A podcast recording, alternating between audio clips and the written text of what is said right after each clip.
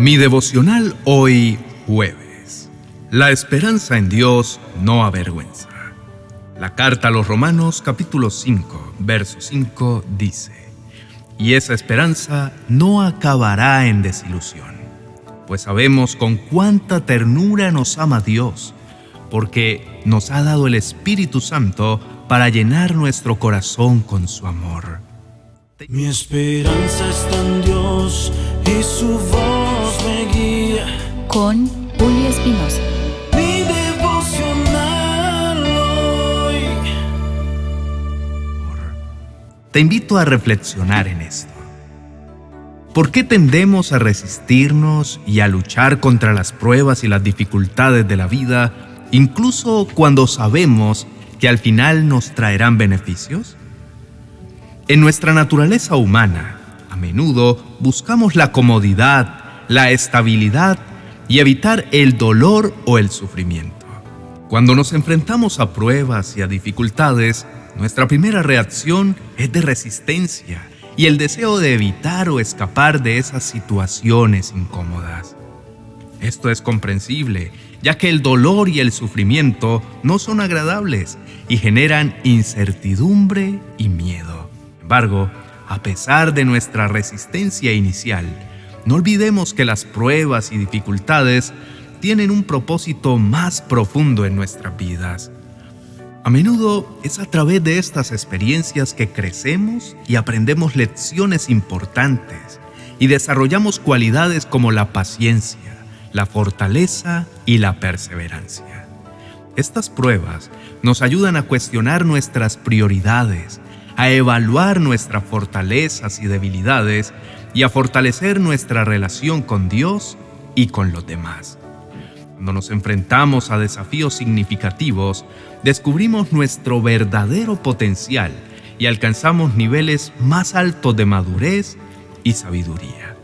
Además, las pruebas son oportunidades para aprender a confiar en Dios de una manera más profunda cuando nos encontramos en situaciones difíciles y sentimos que nuestros recursos o habilidades son insuficientes, debemos volcarnos hacia Él y depender más de su gracia.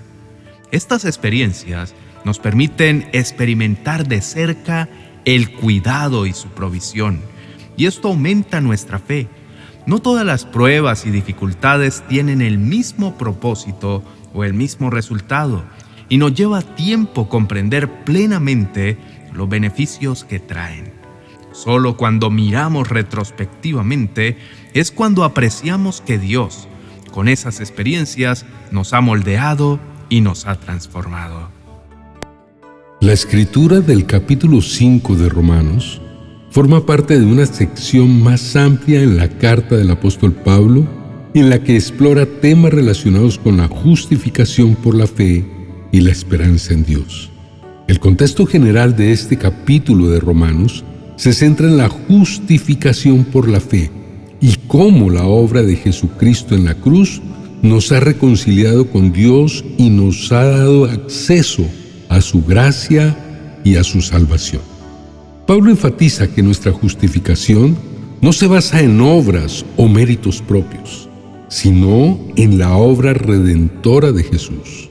Los versos 3 y 4 dicen, también nos alegramos al enfrentar pruebas y dificultades porque sabemos que nos ayudan a desarrollar resistencia y la resistencia desarrolla firmeza de carácter y el carácter fortalece nuestra esperanza segura de salvación. Por lo tanto, aunque la resistencia inicial a las pruebas es natural, es valioso recordar que es a través de esas experiencias que maduramos y crecemos. Al abrazar las pruebas con una actitud de confianza y apertura hacia lo que Dios puede hacer, esperaremos con paciencia los resultados que surgen de esas experiencias desafiantes. Ya en el versículo 5 de nuestro Evangelio de hoy, Pablo se refiere específicamente a la esperanza y su papel en nuestras vidas como creyentes. La esperanza no nos defrauda, porque Dios ha derramado su amor en nuestro corazón por el Espíritu Santo. Aquí Pablo destaca la seguridad y la confianza que tenemos en nuestra esperanza en Dios, porque nos acerca los beneficios que tenemos al creer en Jesús por haber sido declarados justos e inocentes ante Dios. Es importante entender que estos beneficios no se basan en nuestros propios méritos o esfuerzos, sino en la obra de Jesús en la cruz. Hermanos, no desmayen ni desfallezcan, porque Dios les enviará su ayuda en medio de esas tribulaciones temporales. Él tiene todo el poder para proporcionarle la asistencia que necesita. Como dice su palabra en el capítulo 8 de Romanos, verso 32. Si Dios no se guardó ni a su propio Hijo, sino que lo entregó por todos nosotros, ¿no nos dará también todo lo demás? Confiemos en que veremos la gloria de Dios manifestándose en nuestras vidas. Podemos pasar por muchas dificultades y problemas en la vida. Esto no significa que debamos alegrarnos por tener adversidades, sino que podemos alegrarnos por lo que esas dificultades producen en nuestro corazón y en nuestra vida. A veces, en medio de las pruebas, no entendemos completamente qué propósito tienen o por qué estamos pasando por ellas, pero Dios sí lo sabe. Dispongamos el corazón, inclinemos el rostro y oremos. Querido Dios, te expreso mi confianza y la esperanza que he depositado en ti.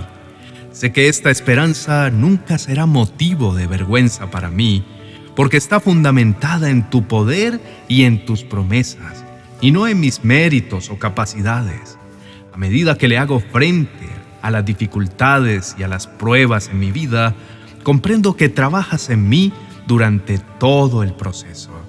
Utilizas esas experiencias para pulir mi ser, fortalecer mi fe y ayudarme a crecer espiritualmente. A través de esas pruebas aprendo lecciones importantes, desarrollo mi paciencia y mi confianza en ti y fortalezco mi relación contigo. Todo lo has hecho por mí, Padre mío.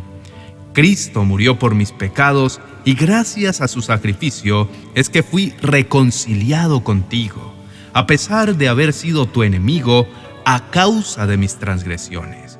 Por eso tu palabra dice, pues como nuestra amistad con Dios quedó restablecida por la muerte de su Hijo, cuando todavía éramos enemigos, con toda seguridad seremos salvos por la vida de su Hijo. Mi Señor, entiendo que las pruebas que enfrento son parte de tu propósito para mi crecimiento, para alcanzar beneficios eternos. Por eso no debo avergonzarme. Cada circunstancia estaré contento y confiado, porque todo contribuye para mi bien, porque haces que todas las cosas cooperen para el bien de los que te aman y son llamados según tu propósito. Al ver tu poder obrando en mí y en mis circunstancias, no tengo razón alguna para avergonzarme. Mi esperanza en ti nunca acabará en desilusión. Gracias Dios por tu amor incondicional, por tu guía constante y por ser mi única fuente de esperanza. En el nombre de Jesús, amén y amén. Queridos amigos y hermanos, no deben avergonzarse de esperar en Dios nuestra espera no se trata solo de que Él resuelva nuestros asuntos terrenales, sino que esperamos para ver su gloria eterna. Ahora, como creyentes, no estamos destituidos de la gloria de Dios, somos llamados justos. Es cierto que en medio de la espera enfrentamos dificultades y tribulaciones, pero quiero recordarles que nuestra esperanza en Él no nos desilusiona ni nos defrauda. Nuestra esperanza está fundamentada en algo grandioso, en su gran amor. Con ese amor es que Dios nos fortalece y nos sostiene en los momentos difíciles. Para finalizar, los animo a suscribirse, a dejar sus comentarios y sus peticiones de oración para interceder por sus necesidades. No se desanimen y no pierdan la esperanza. Recuerden que Dios nos dará su paz a través de Cristo ya tenemos acceso mediante la fe a su gracia abundante.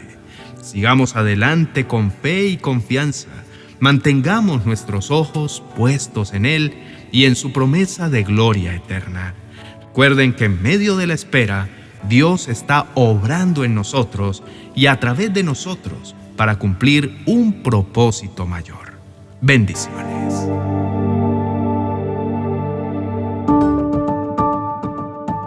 «40 oraciones y promesas para calmar la aflicción» un libro precioso que será como el bálsamo de paz que tanto anhelas para tu corazón. Un verdadero refrigerio de gran bendición para tus momentos de aflicción. Adquiérelo en mi biblioteca virtual de amazon.com.